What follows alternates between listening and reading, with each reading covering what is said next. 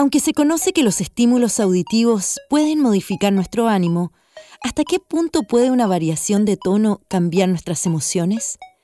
recorremos la relación entre la terapia psicológica clásica y la inclusión de nuevos conceptos para llegar a distintos niveles de profundidad en la mente-emoción humana, en una conversación en extremo interesante con David Silva, psicólogo, terapeuta sonoro y amante del sonido y la música. Estén atentos a sus palabras ya que nos dará una visión profunda sobre la convivencia de diversas técnicas terapéuticas, su utilización y la apertura a nuevas formas de abrirse paso en la mente y emociones humanas. Visítenos en nuestras redes sociales arroba al fest. Sean todos muy bienvenidos.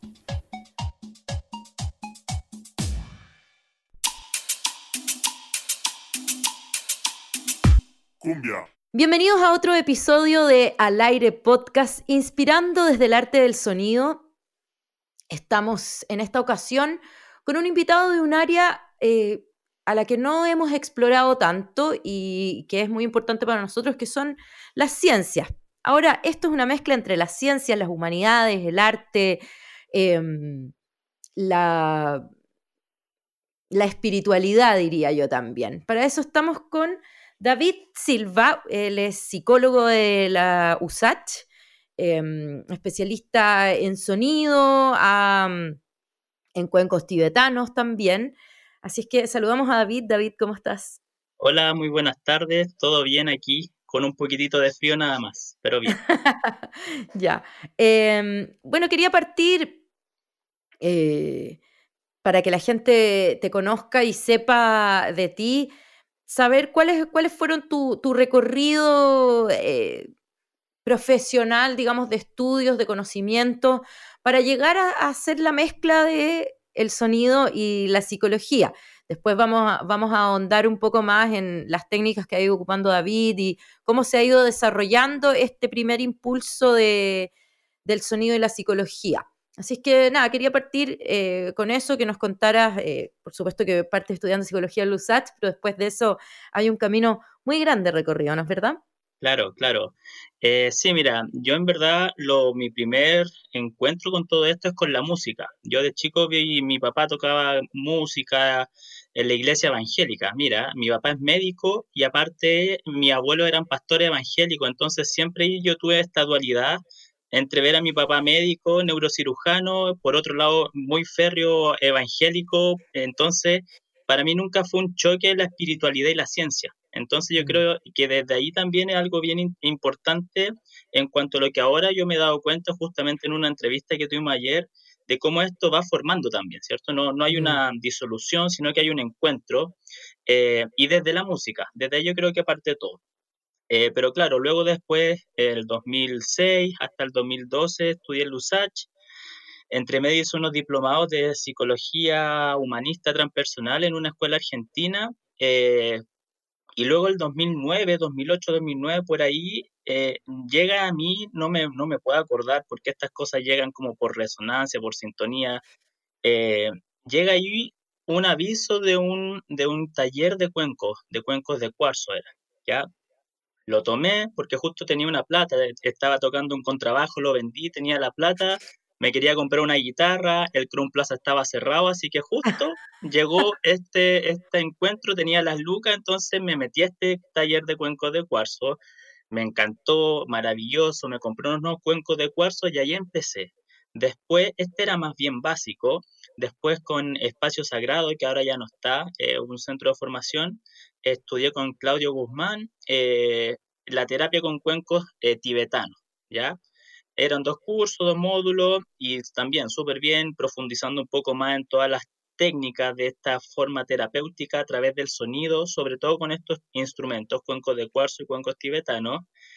Y luego, esto fue como el 2009, como te decía, el 2012 yo voy, sigo con el interés, ya terminé la carrera de psicología, eh, terminé la carrera, no estaba trabajando formalmente todavía, entonces le propongo a mi hermano que me acompañara a, Nepal, porque yo quería ir a estudiar esta técnica a Nepal, a la India, al Tíbet en ese entonces. Yo decía, bueno, son los cuencos tibetanos, voy a ir a estudiarlo en el Tíbet, pero en verdad en el Tíbet ya no hay nada, está en la frontera bloqueada por China, entonces en Nepal. Y ahí fue que me fui a, Nepal, en la India, estudié esta técnica y después, bueno, regresé, eh, estudié música, tuve la oportunidad de estudiar música por ahí por el 2015 y luego de todo este recorrido yo empiezo a, juntar, a fundir, ¿cierto? Más que, más que fuese algo forzado, se fue dando de forma natural, como en verdad ir mezclando en la práctica, ¿cierto? Como viendo, atendiendo a personas, haciendo grupos, conociendo a los otros terapeutas,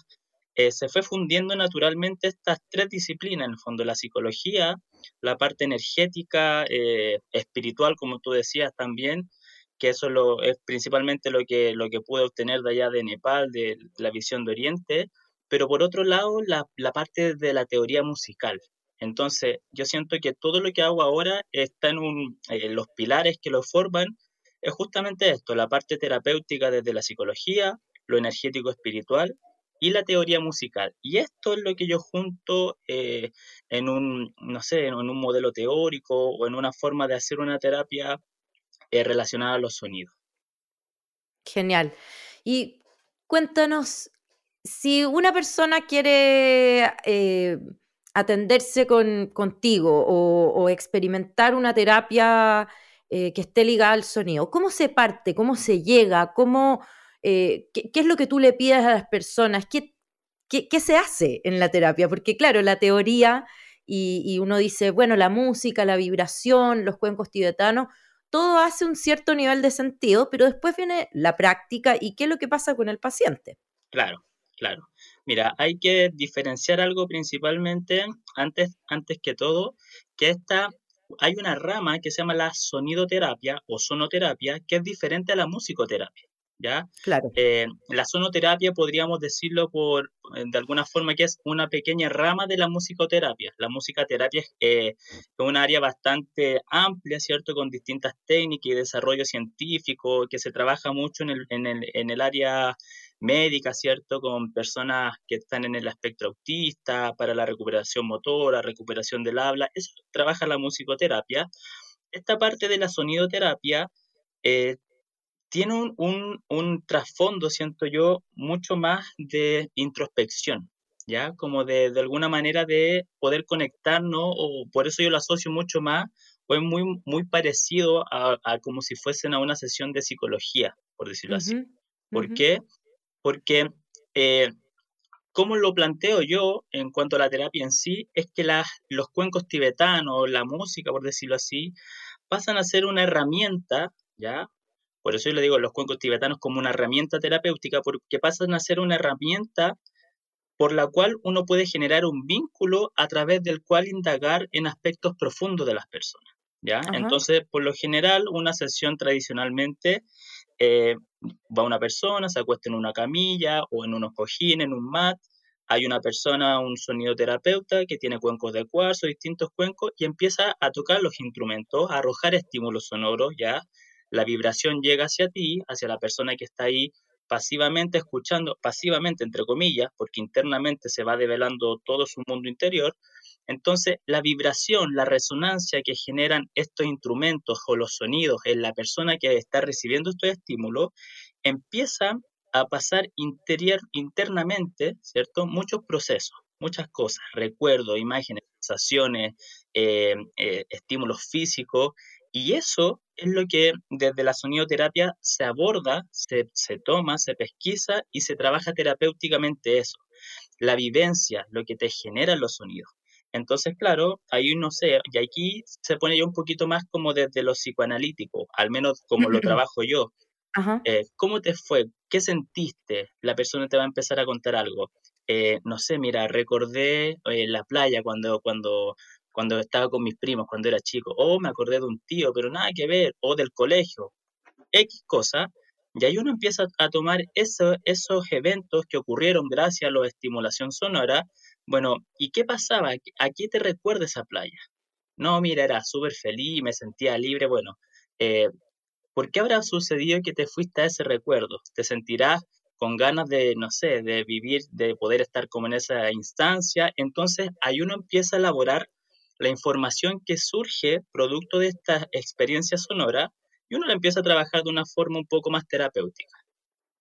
Es una manera de llegar al subconsciente, básicamente. Justamente porque los sonidos son un lenguaje que no es verbal, ¿cierto? Es, anímico, entonces penetra directamente a niveles inconscientes. Es como el aroma, ¿cierto? Uno va en la calle, siente un aroma y ¡pum! te conecta con un recuerdo de X lado los sonidos también, de repente uno escucha un sonido y algo te genera anímicamente, o uno escucha una canción eh, y te recuerda, te, te, remonta a una época de tu vida, no sé, tu primer pololeo, alguna experiencia agradable, desagradable, y todo eso es interesante porque como no es verbal, es mucho, no hay defensas que estén bloqueando o censurando esa información, sino que uno puede ir directamente y trabajarlo.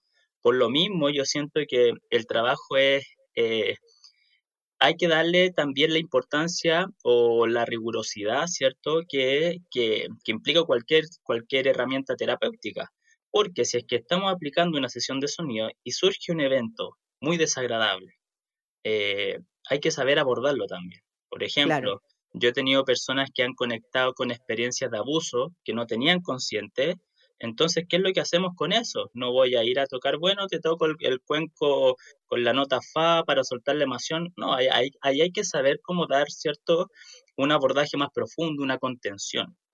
Eh, para, no generar, para mm. no generar más, más eh, no sé, para no generar más mal o más daño. Sí, y por, por eso también es tan, tan interesante que tengas esta faceta de psicólogo, porque si bien obviamente eh, el sonido, la sonoterapia, como muy bien dices tú, eh, libera o te conecta con ciertos lugares inconscientes, también es importante este, esta otra pata científica, entre comillas, de, no entre comillas, científica, de, de abordar esta energía y conducirla de un modo que sea buena para esa persona, que le sirva para crecer, para, para relacionarse mejor consigo mismo, con el entorno. Eh, e, eso también me parece que es muy relevante. Claro, por eso desde, por ejemplo, la musicoterapia, que es esta área que es como más amplia, ¿cierto? Más vasta, tal como en la, en la psicología hay distintas corrientes psicológicas, ¿cierto? El conductismo, el psicoanálisis, la psicología humanista, eh, asimismo también desde la musicoterapia hay distintas vertientes desde cómo trabajar con los sonidos. Entonces esta parte, hay una en, musicoterapia, aquí ya no estamos eh, metiendo, no en la sonidoterapia, en la musicoterapia. En musicoterapia hay una de las áreas que se trabaja con el sonido y con visualizaciones, ¿cierto? Con música y meditaciones guiadas. Entonces, esa, ese aspecto también hay otra línea que trabaja más desde el sonido desde un punto de vista más psicoanalítico. Yo siento que al, parecer, como yo abordo la sonidoterapia, tiene que ver más con esa, con esa, con esa línea de la musicoterapia. Eh, y eso también yo, uno lo va haciendo como inconscientemente, seguramente por la misma formación te va llevando como a esa, a esa dinámica o a esa lógica, porque es muy interesante, bueno, el psicoanálisis que trabaja profundamente con el tema del lenguaje, ¿cierto? Y con el tema de los sueños, eh, cómo el, a través de los sonidos uno puede potenciar o experimentar estas mismas experiencias. O las personas, por, a mí me he tenido muchos pacientes que dicen, no, yo no tengo ningún sueño, no sueño nada después de una sesión de sonido o cuando empiezan a tomar flores de Bach o gemoterapia, ¡pum! El mundo enírico como que explota y empiezan a tener sueños, sueños, sueños. Y ahí es donde yo siento que es fundamental, por ejemplo, saber interpretar los sueños, porque es, información que está saliendo, por algo está saliendo, ¿cierto? El inconsciente no, eh, el sueño no es algo como azaroso, sino que hay todo un trasfondo anímico, psíquico, inconsciente que está saliendo información. Entonces, desde mi punto de vista, yo creo que es importante eh, poder tomar en cuenta la información que surge producto de una sesión de sonido, pero por otro lado también se puede quedar uno eh, con lo potente que es de sí ya poder tener una sesión de relajación. Tomar esto, abordarlo desde la relajación, eh, también es muy potente y es importante porque cuánta, cuánto de eso necesitamos, ¿cierto? ¿Cuántos espacios mm. para poder meditar, para poder aquietar nuestra mente, nuestros pensamientos, estar un rato con nosotros mismos, autocuidado en el fondo? ¿Cuánto espacio de autocuidado no necesitamos y no nos estamos dando?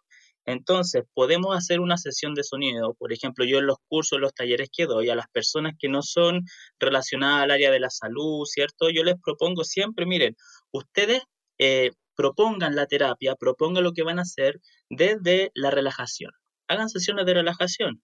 Si es que las personas han tomado, no sé, cursos psiquiatra, eh, enfermera, cierto psicólogo, ahí, bueno, si quieren pueden profundizar un poco más, pero yo siento que tiene que haber esta, no sé si es como algún un tema ético, de, de la moral, no sé, que hay que saber abordar, porque esta herramienta, eh, y no solo estas, como te digo, el arte terapia, el dibujar, eh, estas cosas simbólicas, artísticas, te conectan con aspectos inconscientes profundos. Entonces, ¿qué pasa si justamente sale algo muy profundo de la persona? Hay que saber abordarlo. Tiene que ver, yo creo, con la responsabilidad de, ser un terapeuta. En el fondo, eh, eh, claro, tú estudias psicología y ahí tienes esa base ética sobre qué es lo que es hacer terapia.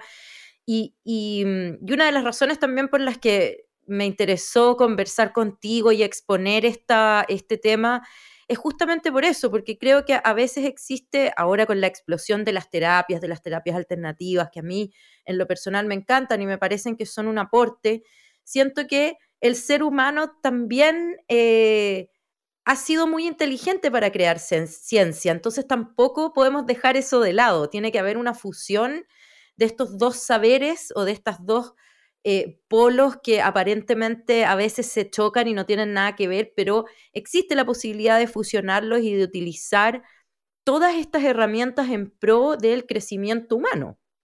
Claro que sí, claro que sí. Y yo creo que tiene que ver con la visión paradigmática de cómo nosotros conceptualizamos la salud también, ¿cierto? Y como tú dices, no hay mm. un choque, no hay una, eh, no son adversas, no hay agua y aceite, sino que justamente nuestra incapacidad de poder soltar de repente nuestro ego y poder de entender de que hay, que hay una totalidad, ¿cierto? Por un lado, por ejemplo, la salud que nos propone Oriente tiene que ver con una lógica preventiva, totalmente preventiva, ¿cierto? Ojalá que uno no llegue a lo crítico de, no sé, de estar tan estresado que te salgan úlceras o tan, tan agobiado que tengas que llegar al médico eh, pero si es que ya está en el médico, nuestra salud occidental es espectacular para los casos críticos, ¿cierto? Yo siempre le digo el mismo ejemplo a las personas, si usted le llega a una persona con un ataque cardíaco, no va a ir a tocarle el cuenco del chakra 4, eh, hay que hacer reanimación, ¿cierto? Porque es evidente. Eh, pero por otro lado, si es que una persona está teniendo un proceso espiritual complejo, no podemos abordarla desde lo biológico, tenemos que abordarlo desde el punto energético o espiritual que necesita. Entonces yo creo que eh, cualquier disciplina que intente como dividir ya está equivocada, ¿cierto? Porque la unión está, mm. en la unión, en la integración. Entonces, eh, en ese sentido a mí me gusta mucho la, la, terapia con cuencos, porque algo que no, no te deja indiferente. Es como los sueños. Si tú empiezas a hablar con alguien del tema de los sueños, no hay nadie que no haya tenido un sueño que le haya llamado la atención, que no haya, no sé, tenido un sueño medio premonitorio o que haya soñado con un ser que falleció y haya despertado llorando. Algo pasa con los sueños que no te deja indiferente. Con la terapia con cuencos, con los sonidos, con la música, es lo mismo. Pregúntale a alguna persona, todos tenemos algún tema que nos encanta y nos fascina, eh, o temas que no nos gustan, que nos desagradan. Entonces es algo que no nos deja indiferente. Eh, por eso a mí me gusta mucho el tema de los sonidos. No, es muy interesante, 100%. Bueno, y para los que nos están oyendo y están eh, metidos en nuestra conversación acá, eh, antes de, partir estábamos hablando con David sobre el desarrollo de lo que, de lo que él ha ido haciendo y, cómo ha ido eh, juntando este, este conocimiento a través de de armar ciertos protocolos para cómo atender a los pacientes, que obviamente ahí la base científica se hace, se hace ver para, poder crear estos protocolos, para que la gente entienda, porque también, eh, vuelta, una de las razones por las que me acerqué a ti es porque es muy interesante que las personas que, no tengan ninguna relación con un cuenco tibetano eh, o con algún, alguna campanita que, es para, que se utiliza para para, mm, para hacer sonoterapia o para hacer terapias de cuencos tibetanos, sepan cómo funciona, de, qué se trata, que, no es tan lejano, que se pueden acercar, que una persona eh, se le puede explicar qué es lo que pasa, que no lo sientan como algo marciano o algo completamente eh, etéreo que no va a servir para nada, que pasa mucho. En ese camino, David creó un oráculo del sonido que nos va a explicar él con mucho más detalle de qué se trata y, lo, encuentro tan interesante, tan bonito. Así es que nada, te dejo el micrófono para que puedas explicar de qué se trata el oráculo del sonido. Bueno, sí, muchas gracias. Es algo bien eh, interesante también desde el punto de vista cuando uno lo ve así como el resultado, pero en verdad eh, es como la materialización o el, fin de, un tiempo que yo he estado investigando ya el tema de los sonidos, tanto teóricamente como en la práctica, ¿cierto? Yo también como tengo la, la suerte de ser músico, lo primero que a mí me llamó mucho la atención cuando estudié música, dije, a diferencia de psicología, que de repente uno para una prueba tenía que leer, leer, trasnochar, ¿cierto? Y, leer mucho. En música yo tenía que leer mucho, estudiar mucho, pero inmediatamente en la tarde llegar a la casa y practicar mucho. Porque algo que la música no puede ser solamente teórica, yo tengo que, eh, no sé, estudio los acordes, ¿cierto? La, la, composición, pero tengo que transmitirlo inmediatamente en un instrumento. Entonces hay una parte que es muy mental, pero hay una parte práctica que está inherentemente ahí unida, intrínsecamente unida. Entonces, en ese sentido, eh, el trabajo de esto del oráculo es la, la representación de cómo yo hago los diagnósticos a nivel de mis sesiones de sonido, ¿ya? Y eso tiene que ver, bueno, como te decía en un inicio, la parte psicológica, que yo estudié en psicología, ¿cierto? La carrera, la parte energética de los chakras, que fue lo que pude estudiar allá en Nepal y en la India, y la teoría musical. Entonces, eh, ¿qué es lo que pasa con esto? Que los chakras, bueno, la gente quizás ha escuchado el tema de los chakras, que son centros energéticos, ¿cierto? Pero eso tiene una implicancia psicológica. ¿Qué es lo que pasa con la parte anímica de cada chakra, de cada centro? Y eso es lo interesante, que cada chakra representa dimensiones por la cual todos vivimos. ¿ya? Por ejemplo, el chakra 4 representa nuestra dimensión emocional.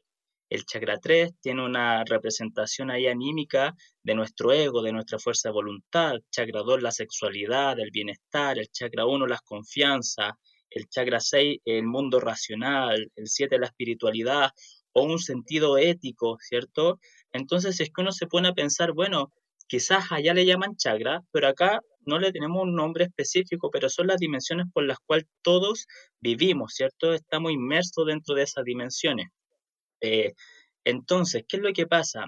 A nivel energético, a nivel vibracional, porque esta terapia de los cuencos del sonido funciona con un principio básico que es la resonancia que la resonancia es un estímulo, una vibración que puede llegar a eh, contagiar o a estimular y hacer que entren en un vaivén, ¿cierto? Vibracional al unísono, que, que te invita en el fondo esta vibración a entrar en un estado específico de resonancia. ¿Ya? Entonces, cuando uno hace una evaluación de los chakras, por decirlo así, uno lo puede hacer en base a cómo a través del, lenguaje, de la comunicación, de cómo uno está hablando con una persona, tal cual una sesión de, terapia psicológica, la persona te empieza a hablar, mira, sabes que estoy mal emocionalmente. Chakra 4, ¿ya? La dimensión, el chakra 4. Estoy mal emocionalmente, ¿sabes por qué? Porque creo que mi pareja me está engañando o desconfío de mi pareja. ¿Dónde está ese creer? Esas creencias están en el chakra 6 la idea, el mundo racional, las creencias. Y eso me genera mucha inseguridad. ¿Dónde está la inseguridad? El chakra 3, la autoconfianza. Entonces, en el fondo es empezar a darle un lenguaje diferente, esto de los chakras, y una comunicación como la que podemos estar eh, hablando nosotros, cómo se va representando esa parte como de los chakras en nuestro hablar, en nuestro diario vivir. Entonces, bueno, ¿qué es lo que pasa con todo esto? Uno puede hacer un diagnóstico y las dimensiones en las que tú vives, eh, tal como en la música, se pueden ver desde distintos puntos de vista. Por ejemplo, yo puedo, y ahí es donde empezamos a mezclar la teoría musical o la música con los aspectos anímicos y la psicología. No sé si estoy aburriendo a la gente, pero... No, para nada, para nada, dale, dale. ¿Qué es lo que pasa, por ejemplo, con el chakra 2, nuestra sexualidad? ¿Ya? Nosotros le vamos a asociar notas. Desde la sonioterapia se le asocian notas, que la nota tiene que ver con frecuencias, con vibraciones. Entonces, eh, una nota, por ejemplo, en un piano, yo puedo tocar una nota re, pim, y esa nota re puede tener distintas afinaciones. ¿cierto? Puede estar, es típico ahora, no sé si han escuchado las personas esto de 440, 432, los tonos solfegio. Eso a nivel psicológico o anímico representa los niveles de profundidad con los cuales tú estás llevando a cabo esa dimensión. Entonces, por ejemplo, la afinación 440, que tiene que ver con la afinación que se escucha en el día a día, en Spotify, en YouTube, en la radio, esa es la afinación, un estándar que se hizo, 440, para que todos los músicos tocásemos así. ¿Qué pasa con la afinación 432? Es una afinación que te genera, es un poquito más grave, entonces eso también a la vez te genera un proceso más introspectivo. Cuando uno escucha canciones o, o nota o escala en 432, te genera algo anímico de introspección. Y los tonos solfegio, por otro lado, son tonos más profundos, ya, digámosle por decirlo así, que nos conectan con espacios más espirituales. Entonces son tres niveles diferentes en los cuales tú puedes vivir tus dimensiones. Ahora, volvamos al chakra 3, al chakra 2, por ejemplo, que tiene que ver con la sexualidad. ¿Qué pasa si, por ejemplo, tú en terapia estás viendo una persona y ves que hay un desequilibrio en la dimensión de la sexualidad? ¿Ya? Hay que analizar de dónde viene, qué es lo que pasa con esa sexualidad que está relacionada con ese chakra. Y uno puede empezar a ver la nota, por ejemplo, en qué nivel, con qué nivel eh, de profundidad lo está viviendo. Si es que, por ejemplo, una persona vive su sexualidad desde una afinación 440, que esa afinación es más superficial, ¿cierto? Más exterior, es como lo cotidiano, la convención, puede que esa persona esté considerando la sexualidad netamente como el acto sexual, ¿ya? Como el sexo, y no se esté involucrando a niveles más profundos, que eso representaría el nivel, el nivel o la afinación 432, que como es algo un poco más introspectivo, ahí la sexualidad es un canal para conectar con un vínculo, no sé, con tu pareja, con un vínculo con uno mismo. Y si uno vive esa misma dimensión con una afinación solfegio, ahí uno estaría utilizando el sexo, el acto sexual, ¿cierto? El vínculo con la pareja para conectar con un nivel profundo espiritual o trascendente. Entonces, hay tres niveles en los cuales tú puedes vivir eh, cada uno de esos, de, de, todas tus dimensiones. Y así uno puede empezar a ver eh, un diagnóstico y empezar a reorganizar, empezar a mostrarle a la persona, mire, puede que usted esté teniendo un desequilibrio en este sentido, porque al parecer su percepción está siendo de tal forma, pero anímicamente lo está viviendo de esta manera. Entonces, al empezar a darnos cuenta, al empezar a entender cómo funcionamos, eh, empezamos a tener una, una reorganización. Y esto es lo que pasa con el oráculo, con el oráculo sonoro, el oráculo del sonido, eh, que en el fondo te hace un diagnóstico, como te decía al principio, es el resultado de un diagnóstico que funciona a tres niveles, que ve justamente dónde están los desequilibrios, eh, los niveles de profundidad y cómo tú vives cada dimensión. Y eso es lo interesante, porque por ejemplo, la emoción, el chakra 4, también es diferente cómo vivimos la, la dimensión emocional. Hay personas, por ejemplo, que son muy concretas para vivir la dimensión emocional. Si es que está, por ejemplo, en tu chakra 4 vibrando la nota 2, que tiene que ver con lo concreto, puede que tú seas una persona que necesita demostraciones empíricas, físicas, que te demuestren palpablemente que te están queriendo, que te aman. ¿Qué es lo que pasa si es que es, por ejemplo, a través, si es que en el chakra 4 en ti está vibrando la nota La? Eso quiere decir que la mente, la razón, ¿cierto?, está vibrando en tu dimensión emocional. Entonces puede que tú seas una persona que toda tu dimensión emocional está siempre cuestionándote, preguntándote, bueno, ¿y por qué me querrá? ¿Y por qué esto? ¿Y para qué esto? Y será. Entonces siempre eh, en, la emoción está metido en la parte como de la razón, la pregunta. Por otro lado, si es que, por ejemplo, está la nota mí, que tiene que ver con el ego, van a ser personas que su emoción, su emocionalidad va a estar siempre enfocada hacia sí mismo. Entonces, todo eso uno puede empezar a, verlo desde un diagnóstico, eh, mezclando justamente esta teoría de Occidente, desde la psicología, que son cómo vivimos la pasión, la razón, ¿cierto? La emoción, pero cómo le damos un aspecto energético que tiene que ver con lo, con lo oriental. Y bueno, es un poco enredado el tema de lo, del oráculo, pero es porque también los seres humanos somos, somos complejos, ¿ya? A mí no me gusta, sí. me gusta, me gusta como o sea, eh, no es llegar y bueno, una carta y aquí tienes tu mensaje, ¿cierto? Porque eso sería muy, muy simplista, muy reduccionista. Eh, somos complejos y por lo mismo yo siento que las herramientas también necesitan como ese nivel de complejidad quizás para poder eh, llegar a, a, aspectos más minuciosos de nosotros, ¿cierto? ¿Y cómo tú sabes qué nota está vibrando qué chakra? Mira, hay varias formas. Como se trabaja desde eh, puntos de vista o paradigmas energéticos, se puede trabajar desde la radiestesia con péndulo, ¿cierto? Desde las respuestas musculares, que es lo que propone la kinesiología holística o las técnicas que utilizan en el biomagnetismo médico, ¿cierto? Que ahí el cuerpo te va dando respuestas. Pero a mí como me gusta hacerlo mucho, como seguramente también como soy psicólogo, es a través del discurso de la persona. Si es que, por ejemplo, una persona, justamente su, no sé, su, sus confianzas, sus su, seguridades, esto es todo, hay que, hay que tratar de empezar a, a, hay que ser un muy buen lector de las personas, ¿cierto? Cuando te están hablando, ver desde dónde te están hablando. Entonces, si es que, por ejemplo, para una persona, tú te das, empiezas a escucharla y te das cuenta, mira, esta persona eh, no, y para mí, no sé, por ejemplo, el, el sexo o que me, se valida mucho desde el sexo y solamente el acto sexual y no sé, yo me junto con, con, personas solo para tener sexo una vez a la noche ya y tú ves como que esa es su temática, ¿qué es lo que está pasando ahí? Dos cosas. Primero que todo, la sexualidad, ¿cierto? Lo está viviendo desde un punto de vista 440 porque está muy superficial. No está en 432 o en niveles más profundos de generar un vínculo, sino que está en algo más superficial.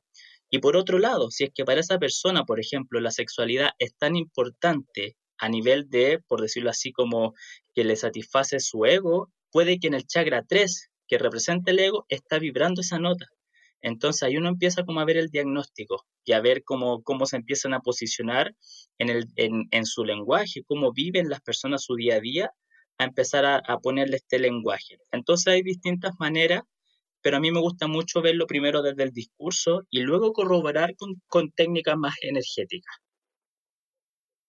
Oye, ¿y, mm, cuál ha sido la respuesta de las personas? Porque ya, ya este, a estas alturas ya como tienes un cierto protocolo para tratar a tus, a tus pacientes, ya eh, me imagino que has podido ir constatando qué cosas funcionan, qué cosas no funcionan, cuál es la respuesta de los pacientes. No sé, por ejemplo, se me ocurre que los haces oír eh, estas vibraciones, que, que, porque en YouTube, qué sé yo, uno, uno puede bajar o, oír las vibraciones, la 432, 57, no me acuerdo cuál es la del amor, siempre se me olvida. 528. Sí. 528. Eh, eh, los haces oír, les sirve, ¿qué es lo que te dicen las personas? Porque además también hay un, hay un, hay un tema, cuando uno llega a, una, a, atenderse a una terapia eh, un poco más abierta en términos de, de, desde a dónde se enfrenta la terapia, también uno vaya con algo avanzado, un poco más abierto, pero también hay gente que llega muy desconfiada. Entonces, ¿cómo, cómo, ¿cómo se hace ahí? Sí, mira, eh, bueno, estas cartas que yo, que como te decía, era el, resultado, de alguna forma la, la, parte más gráfica de cómo yo hago los diagnósticos, la empecé a testear, la testé con personas, ahí en el Instagram, yo me muevo más como desde el Instagram, puse un aviso, eh, voy a empezar a testear una herramienta que se ofrece.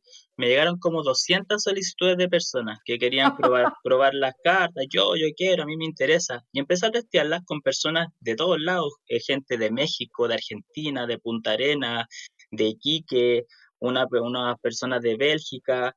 Entonces, empecé a testear y hice muchas lecturas, muchas lecturas, y bueno, al final le hacía como una, una encuesta de satisfacción, le preguntaban, bueno, del 1 al 10, ¿cuál, cuál fue el, el nivel como de, de, asertividad o cómo, qué tanto le llegó la respuesta?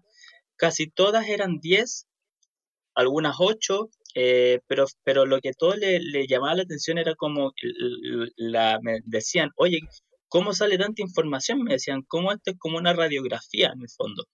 Entonces, claro, ahí después de que hice ese testeo, hace como dos semanas empecé ya como a atender a, estuve participando en una expo Conexión Espiritual que se llama aquí una feria y también todo el día mucha gente interesada para ver, pero yo siento que le hace mucho sentido porque, porque en verdad hablamos en términos como occidentales, ¿cierto?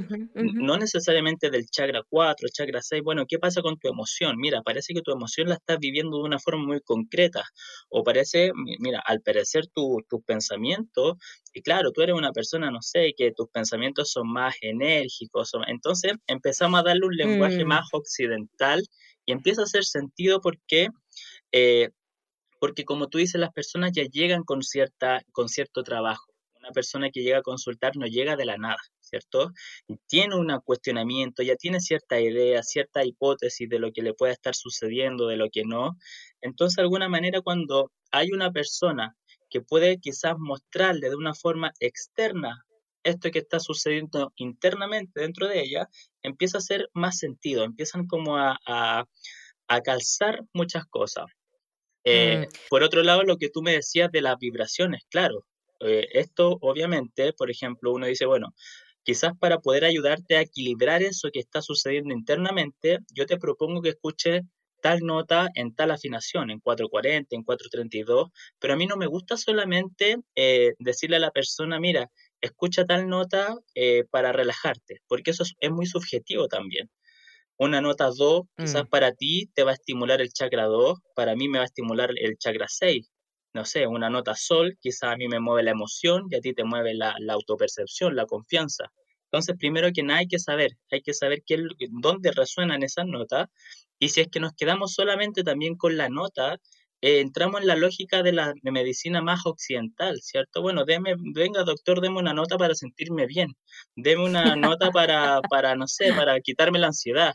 Y es justamente los, que lo para, los paradigmas de Oriente es lo que nos proponen que hay que hacernos responsables de los procesos, ¿cierto? Hay que empezar a, a tomar conciencia de que, bueno, que tenemos que hacer de repente cambios profundos para, para obtener la salud. Y no solamente ir, ir, una vez a la semana al sonoterapeuta o a las flores de Bach o a la gemoterapia para que nos sanen y después seguir siempre con la misma lógica interna. Entonces, claro, era lo que... Es resonar, es resonar como externamente con un sonido, pero que esa vibración externa te, te, te, encuentre resonando internamente los procesos, pensando, cuestionándote, ¿cierto? Eso, eso yo creo que es como algo dual. Sí, pensaba también en, se me viene como Jung a la cabeza, los sueños y todo, y, un poco este desarrollo eh, ya con esas herramientas de decir, bueno, mezclo las imágenes, los arquetipos, los sueños, y además estas otras sensaciones eh, que son las sonoras, bueno, también aparecen, qué sé yo, las flores eh, y, y todo, toda esa área, digamos, pero me, da la sensación de que hay una utilización de los arquetipos muy fuerte en este, en, en este ideario, digamos, porque como decías tú, claro, es decir, el chakra no es el chakra 1, sí, está ahí ese arquetipo chakra 1, pero el chakra 1 también es eh, la conexión y, la confianza, y entonces tú no, no necesitas decirle a una persona sobre el chakra 1, sino que le puedes, te puedes acercar a esa persona desde conceptos que son más cercanos, valga la redundancia. ¿No es verdad? Claro, yo siento que eso tiene que ver con, o al menos lo que yo me fui dando cuenta, es que tiene que ver con cómo uno utiliza el lenguaje también. Por ejemplo, yo en, las terapias con cuencos, cuando yo partía, yo atendía a muchas personas de distintas creencias. Entonces llegaban personas católica, eh, budista, personas que eran ateas, ¿cierto?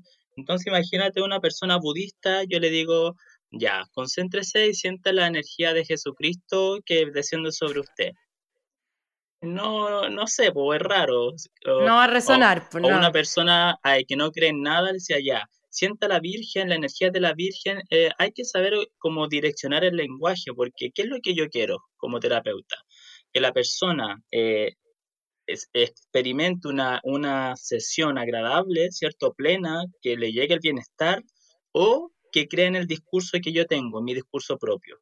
Tengo que modificar mi lenguaje. Si llega una persona católica, decirle, mire, eh, siente la energía de la Virgen, no sé, de la Virgen que usted crea, sienta el manto de Jesucristo, listo.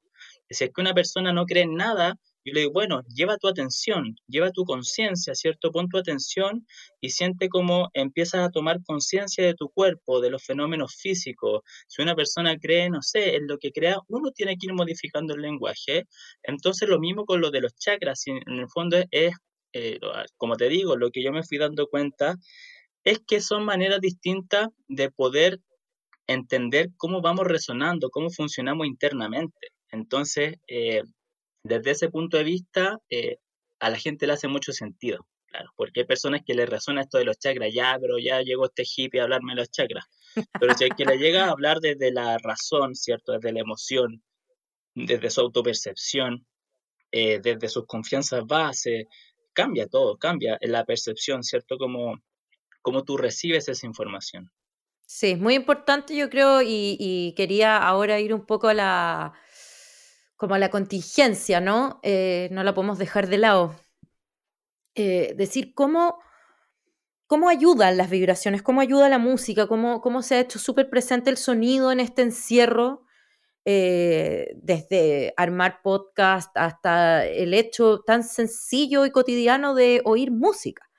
Em, se vuelve algo de primera necesidad, básicamente.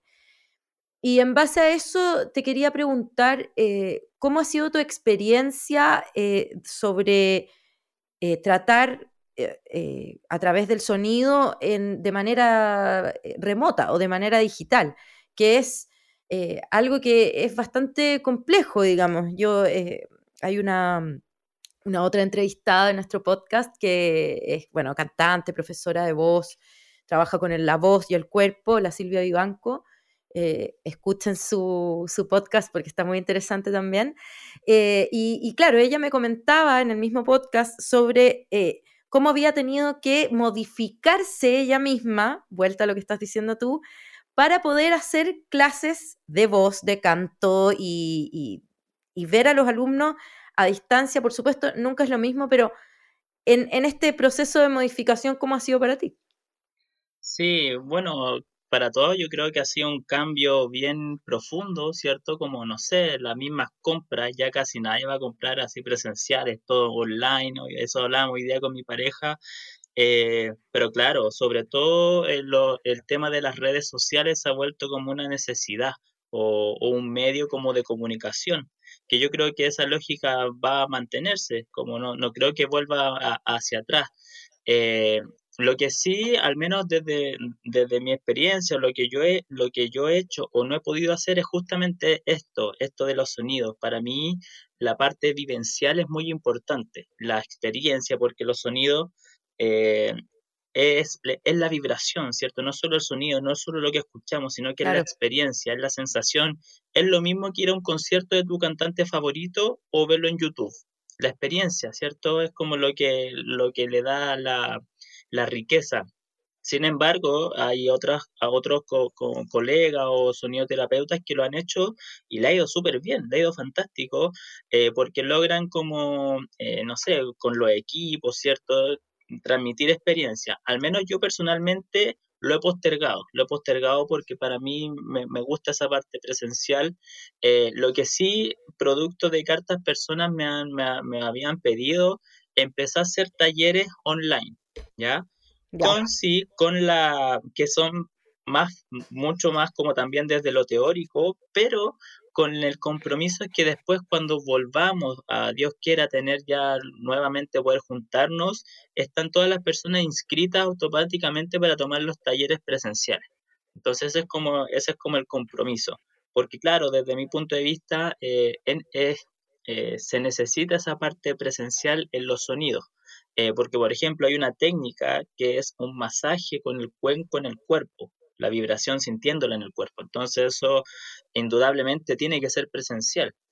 Eh, lo que sí yo me eh, he ido también, como decía ahí la, la, tu amiga, ¿cierto? Del otro podcast, hay que ir reinventándose. Yo, por ejemplo, ahora justamente quizás producto de este mismo encierro o eh, no sé, como periodo de estar más encerrado, he podido ir escribiendo justamente eh, en un libro que estoy haciendo toda la idea, toda la teoría de esta, de esta visión que es como más desde diagnóstico, entonces como un poco más eh, desde lo teórico.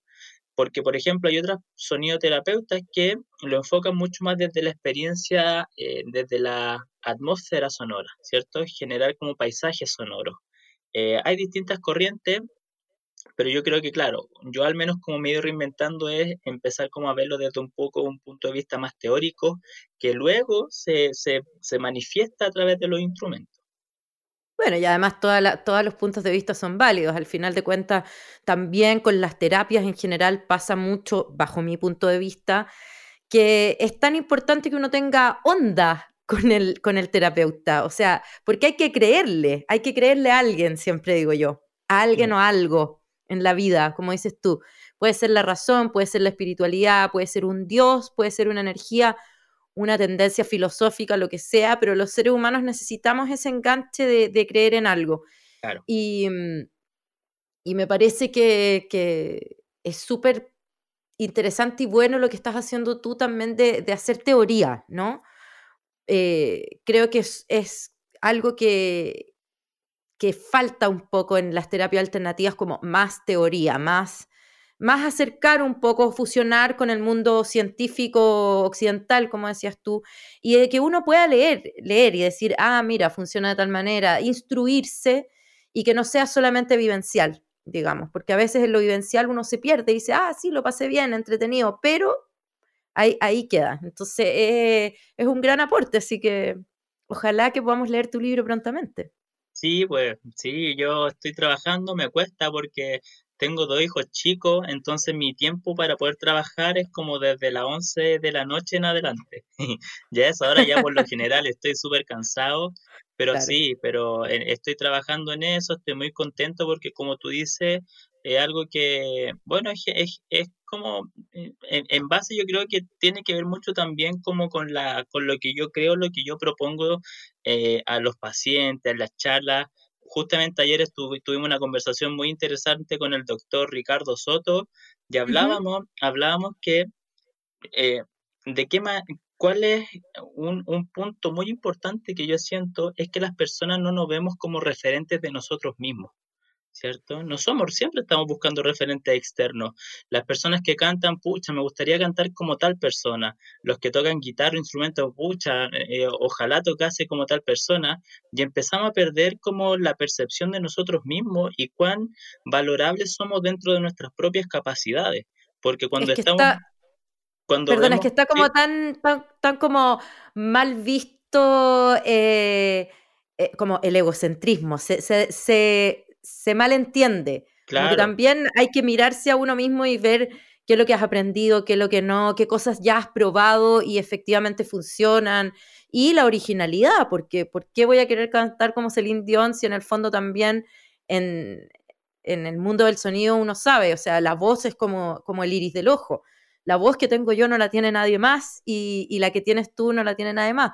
Efectivamente se pueden trabajar para tener para afinarse, entre comillas, o para, para mejorar la forma en cómo, eso se, se, materializa, digamos, el sonido, cómo se materializa, pero, pero estoy completamente de acuerdo contigo en que, claro, ¿por qué no ocuparnos a nosotros de referente?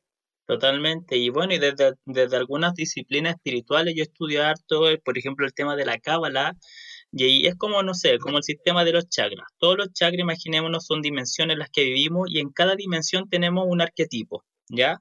Entonces, está el arquetipo, el chakra 1, el chakra 6, no sé.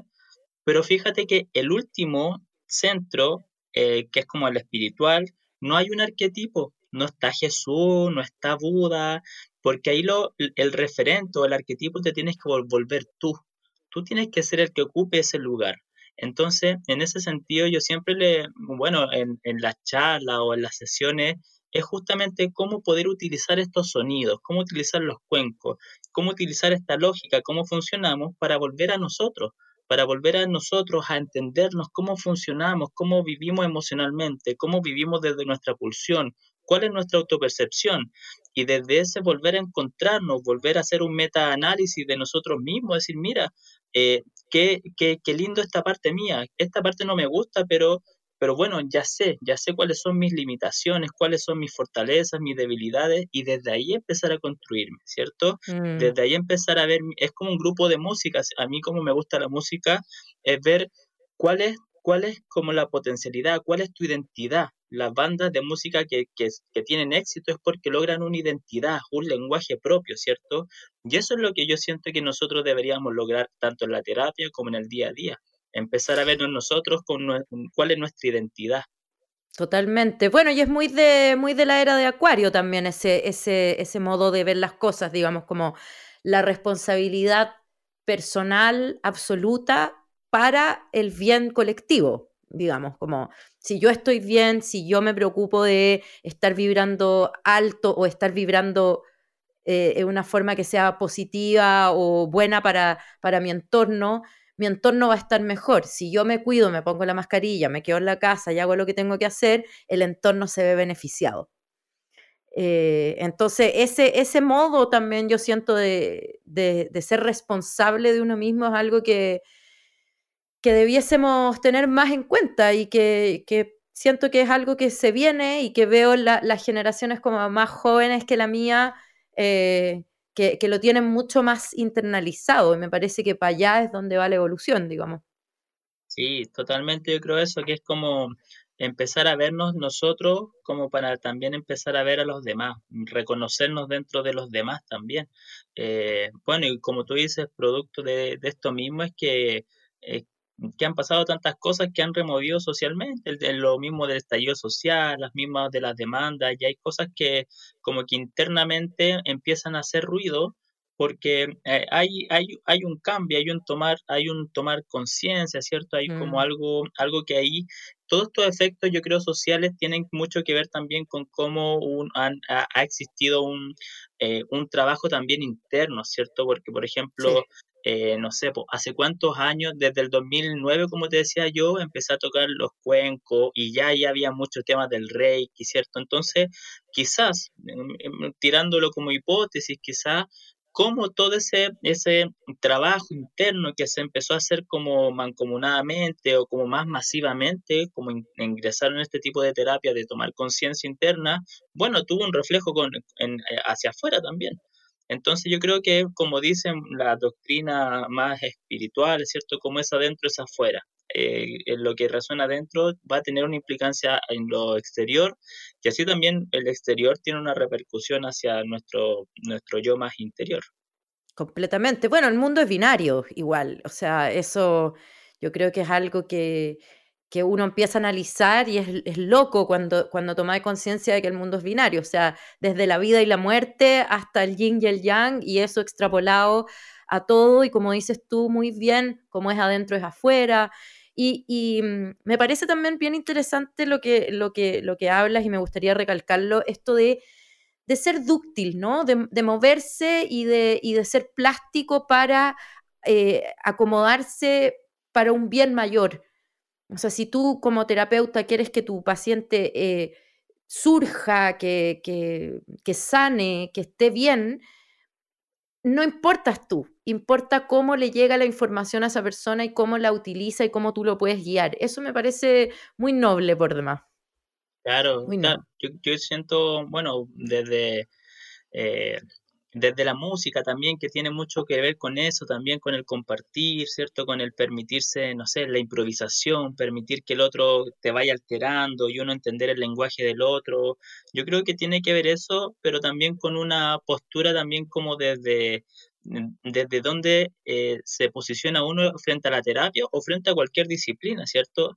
Porque por lo general es típico, no sé, los cuencos de cuarzo, por ejemplo, cuando uno empieza a comprarse los cuencos, por lo general uno se los compra porque son llamativos, porque van a llamar la atención, ¿cierto? Cuando va a llegar a algún lugar y se te va a acercar persona, oye, ¿qué es esto? que suena así? Entonces igual hay una parte como egoica marcada al principio como cuando uno empieza a tocar instrumento también, por lo general, si es que uno no viene de una familia de músicos, es como para ingresar en un grupo, ¿cierto?, de amigos, o como, oye, pero este es el que toca guitarra, invitémoslo.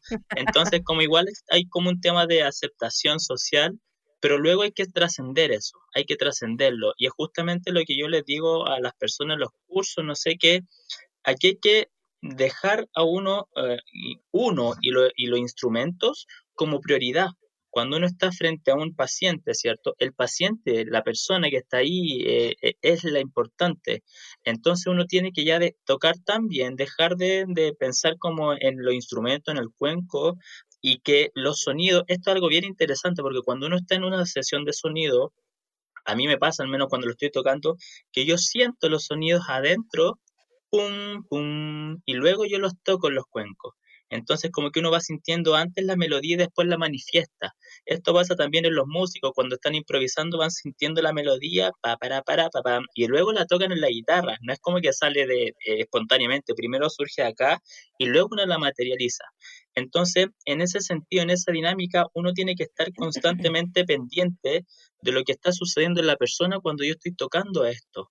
Eh, pero si estoy pendiente como, oye, a ver, me voy a sentar aquí para ver cómo me veo y verme más interesante, es lo mismo que un músico que está en el escenario eh, para llenar su ego o para poder transmitir y conectarse y generar un vínculo con el público. Y eso se siente, eso se siente cuando uno ve un, músico en el escenario que está cantando para mostrarse y qué lindo soy, o cuando está conectado y, está transmitiendo su pasión para la gente, con la gente. Entonces yo creo que esas son las diferencias. Sí, totalmente, estoy súper de acuerdo. Eh, y ya me gustaría ir cerrando y me quedo con tus eh, últimas palabras de, sobre el estar conectado y, que a veces uno sabe o ve que una persona está conectada. Y eso tiene que ver con la vibración y el sonido, que son eh, invisibles, pero al mismo tiempo los vemos y los sentimos y, es súper interesante poder reunirse con personas que están eh, utilizando el sonido como una herramienta de expresión, de terapia, de, trabajo, de, lo que sea, pero porque realmente es algo que nos... Eh, que subyace a nosotros, está constantemente, es parte de la sociedad, es parte de, de los seres humanos, ¿no? Como dice em, Drexler, eh, hacíamos música mucho antes de saber de agricultura. Claro. Así es que nada, bueno, te, dejo un poco el micrófono para que, para que vayamos cerrando sobre los próximos cursos o talleres que tengas, si, si te podemos eh, encontrar, bueno, en tus redes sociales, por supuesto, Psicología y Sonido. Eh, para que entren a, saber más sobre el trabajo de David. Él da un montón de cursos y bueno, nos va a hablar ahora él sobre eso. Sí, bueno, principalmente agradecerle a ustedes por esta invitación. A mí me encanta en verdad hablar de estos temas porque yo siento que eh, aparte de mi hijo y mi familia, esto es como lo que también hace, hace vibrar. Para mí esto es una pasión. Me gusta meter la razón pero sobre todo la pasión. Entonces a mí me gusta, me siento un apasionado de estos temas eh, porque los vivo, más que, lo, más que mucha mente, yo como los vivo y entonces como de repente me, eh, me pongo y hablo mucho, pero, pero muchas gracias a ustedes por la invitación, por la inquietud, por abrirse a estos espacios, eh, de poder conocer estas vertientes diferentes o estas formas terapéuticas eh, no sé si nuevas, pero sí nuevas para, la, para el conocimiento general, ¿cierto? Eh, y bueno, dejar a todas las personas invitadas, eh, si es que quieren tener más información, pueden ver ahí mi, el Instagram, principalmente en lo que yo trabajo, tengo una página web, pero un poco botada, y es Psicología y Sonido, en Instagram, la página también, psicologiasonido.cl. Y bueno, ahí, ahí siempre estoy dando charlas, eh, charlas por Zoom, charlas con invitados, hablando principalmente de temas de, psicología relacionados con la música, de psicología y espiritualidad, que otra rama que a mí me, me gusta muchísimo. Y bueno, como decía aquí, eh, Estoy también por lo general una vez al mes, estoy dando cursos de interpretación de sueño, de terapia con cuenco, ahora este, este modelo teórico que tiene que ver con la parte, lo que explicábamos hace un ratito, de la teoría musical, con la parte energética y por otro lado la parte anímica psicológica y cómo eso se puede, se puede unir, juntar, mezclar para hacer una propuesta teórica diferente. Así que eso, pues muchísimas gracias a ustedes y y que estén muy bien. Bueno, eh, vamos cerrando este interesante capítulo de Al aire podcast, inspirando desde el arte del sonido. Nos despedimos hasta un próximo episodio. Eh, los dejamos invitados a revisar nuestras redes sociales, nuestra página web www.alairefest.com y nuestras redes sociales que son al aire, al en Instagram. Em, los vamos a estar informando y bueno, ya saben, este es el mes de nuestro festival digital. Así es que estaremos posteando en Spotify todos nuestros podcasts y si quieren pueden oír también los de el año pasado que están muy interesantes. Son en otro formato porque no son entrevistas, son las charlas que generamos eh, durante el festival. Y bueno, nos estamos oyendo. Muchas gracias. Chao. Esto fue Al Aire Fest. Nos escuchamos en otro episodio. Síguenos en nuestras redes sociales, arroba al aire fest.